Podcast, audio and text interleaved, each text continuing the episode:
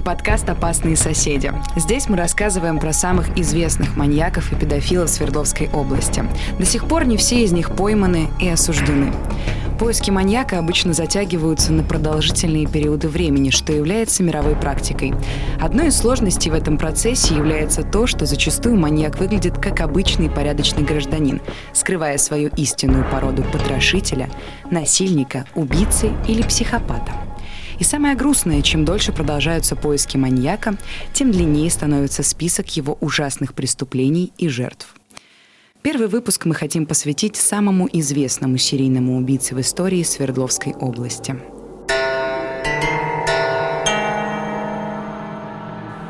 Петров Евгений Николаевич, слесарь Уральского электрохимического комбината. Зверски убил 11 девочек и женщин. Евгений Николаевич Петров, 1975 года рождения, по прозвищам тот самый маньяк из режимного города. Новоуральский потрошитель и электрохимический монстр. Еще в подростковом возрасте у него проявилась склонность к совершению преступлений. В 1992 году он был условно осужден за кражу компьютера, а в армии едва не совершил убийство командира. Тогда дело закрыла военная прокуратура.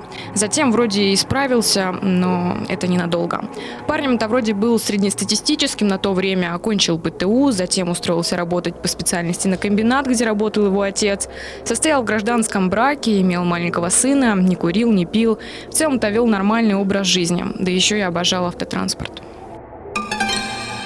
1998 году внезапно начинают пропадать несовершеннолетние девочки.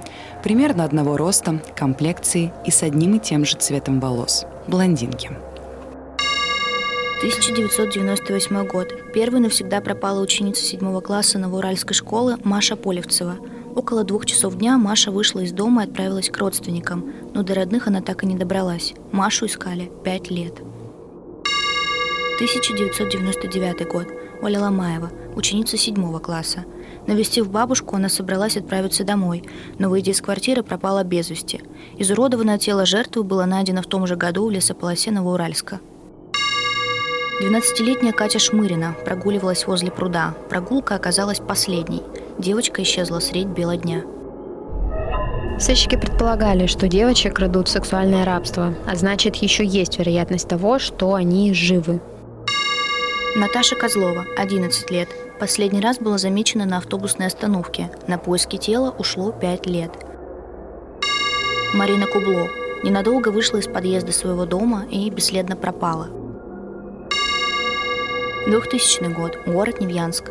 Неизвестный мужчина похитил 14-летнюю Катю Мамаеву на глазах ее младшей сестры Насти – тот день девочки, как обычно, отправились вместе на прогулку, как вдруг из кустов выскочил мужчина и набросился на сестер. Кате удалось вырваться, и она стала защищать 11-летнюю сестру. Тогда неизвестный мужчина отпустил младшую и схватил Катю, после чего утащил ее в лес. Родители сразу же обратились в милицию, но найти школьницу по горячим следам так и не удалось. Это стало шестым исчезновением несовершеннолетней девочки в Свердловской области. Отрабатывая шестой район, где пропала Катя Мамаева, следователи нашли еще одного свидетеля – художника.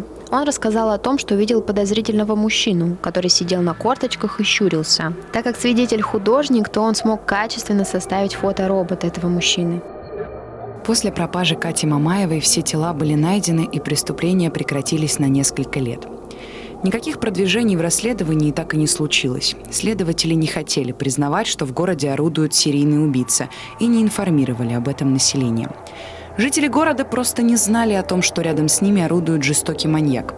Только в начале 2000-х, после исчезновения нескольких девочек из Новоуральска, Невьянска и Первоуральска, начали распространяться слухи о маньяке в Свердловской области. Впрочем, возникла еще и мистическая версия, связывающая исчезновение девочек с уральской достопримечательностью – скалами «Семь братьев». Согласно древней легенде, эти скалы представляют семь братьев, которые выступили против Ермака и периодически требуют кровавые жертвоприношения. По этой версии предполагалось, что пропавшие девочки стали невестами этих братьев. Мистика уступила, когда одна из жертв новоуральского маньяка выжила, а именно младшая сестра Кати Мамаевой – Вдобавок к этому у сыщиков на руках был фоторобот, составленный свидетелем-художником. На время, когда убийства прекратились, следователи надеялись, что преступник находится в тюрьме и уже понес наказание за содеянное. Они проверяли уже осужденных за незначительные или крупные преступления, сидящих в СИЗО и в тюрьмах. К тому времени у следователей сложилась версия о том, что у преступника есть какая-то своя секретная сексуальная группа. И находится она на закрытой территории, куда есть доступ не у всех. Если это не тюрьма, то, возможно, закрытый город. Вспомним, какие прозвища получил Евгений Петров. Маньяк из режимного города, новоуральский потрошитель и электрохимический монстр. Родом он как раз из закрытого города Новоуральска. Осталось понять, как связан Евгений Петров и многочисленные жертвы, и связан ли вообще. Лето 2003 года. В отделении милиции города Невьянск раздался звонок. У ворот детского лагеря внезапно исчезает 16-летняя Женя Перезолова. Девочка занималась спортом и в тот день вместе с другими детьми бежала в колонии по проселочной дороге. Отстав от основной группы, она задержалась за поворотом всего лишь на несколько минут. В этот момент неизвестный мужчина резко затормозил на пятерке «Жигулей» рядом с Женей, затолкав девушку в машину. Больше ее никто не видел. Поиски не принесли никакого результата. Лишь спустя некоторое время ее изуродованное тело было найдено охотником в лесном озере. По словам детей и воспитателей, около лагеря часто видели мужчину, который предлагал девочкам прокатиться на его «Жигулях» пятой модели. Одной девочке он даже назвал свою фамилию – Петров. Через пару часов тот самый Петров был в отделении милиции. Им оказался Евгений Петров. Стало известно, что у него есть машина и именно «Жигули» пятой модели, и он часто приезжал к детскому лагерю. Странное увлечение взрослого мужчины насторожило сыщиков, но, к удивлению оперативников, на первом же допросе Петров заявил, что является свидетелем исчезновения Жени Перезоловой. Якобы он проезжал мимо лагеря на своих «Жигулях» и видел, как школьницу на большой скорости сбил серебристый джип. Затем из него выскочили мужчины, забрали ребенка и увезли в неизвестном направлении. Милиция тщательно проверила эту информацию и выяснилось, что в округе нет ни одного серебристого джипа. А главное, около лагеря в момент исчезновения Перезоловой видели только «Жигули» и Петрова. Отпираться бесполезно, и свидетелей Евгений Петров превратился в подозреваемого. Улик против него предостаточно. Эксперты установили, что среды протекторов, оставленные в лесу, могли оставить только «Жигули» Петрова. И тогда подозреваемый наконец-то начал говорить правду.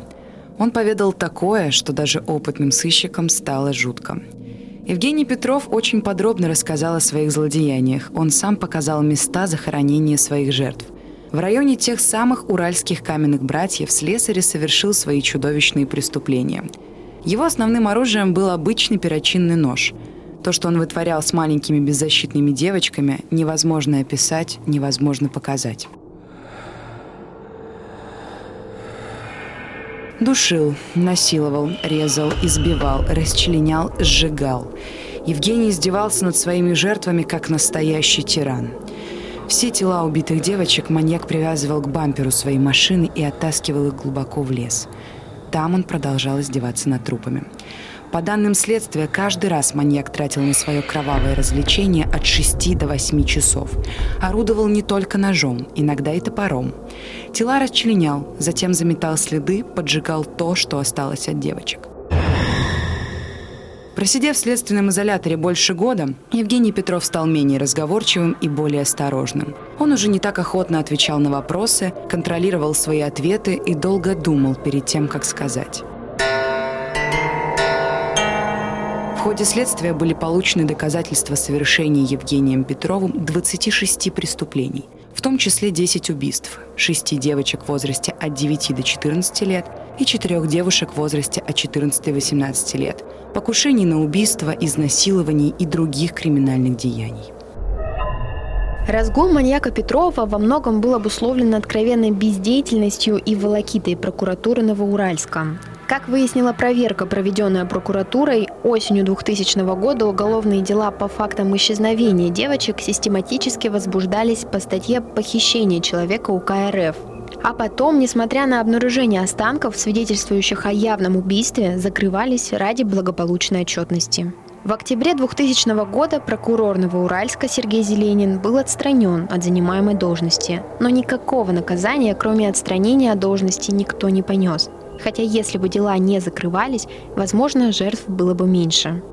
К счастью, одной девушке все-таки удалось выжить. Ей оказалась Ольга Денисова. Она притворилась мертвой, а маньяк поверил. После задержания Петрова Оля выступила в качестве свидетеля на судебном заседании.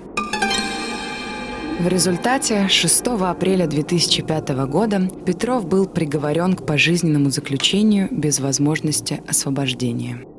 Но в 2021 году Петров сознался в еще одном эпизоде убийства. В мае 2001 года электрохимический монстр возвращался домой с соревнований по автоспорту. В надежде найти жертву он специально завернул на автостанцию Мисагутова. Там он присмотрел 16-летнюю студентку, ожидавшую автобус в село Улькунды, Республика Башкортостан. По сей день новоуральский маньяк отбывает назначенное ему наказание в колонии «Полярная сова» в Ямало-Ненецком автономном округе.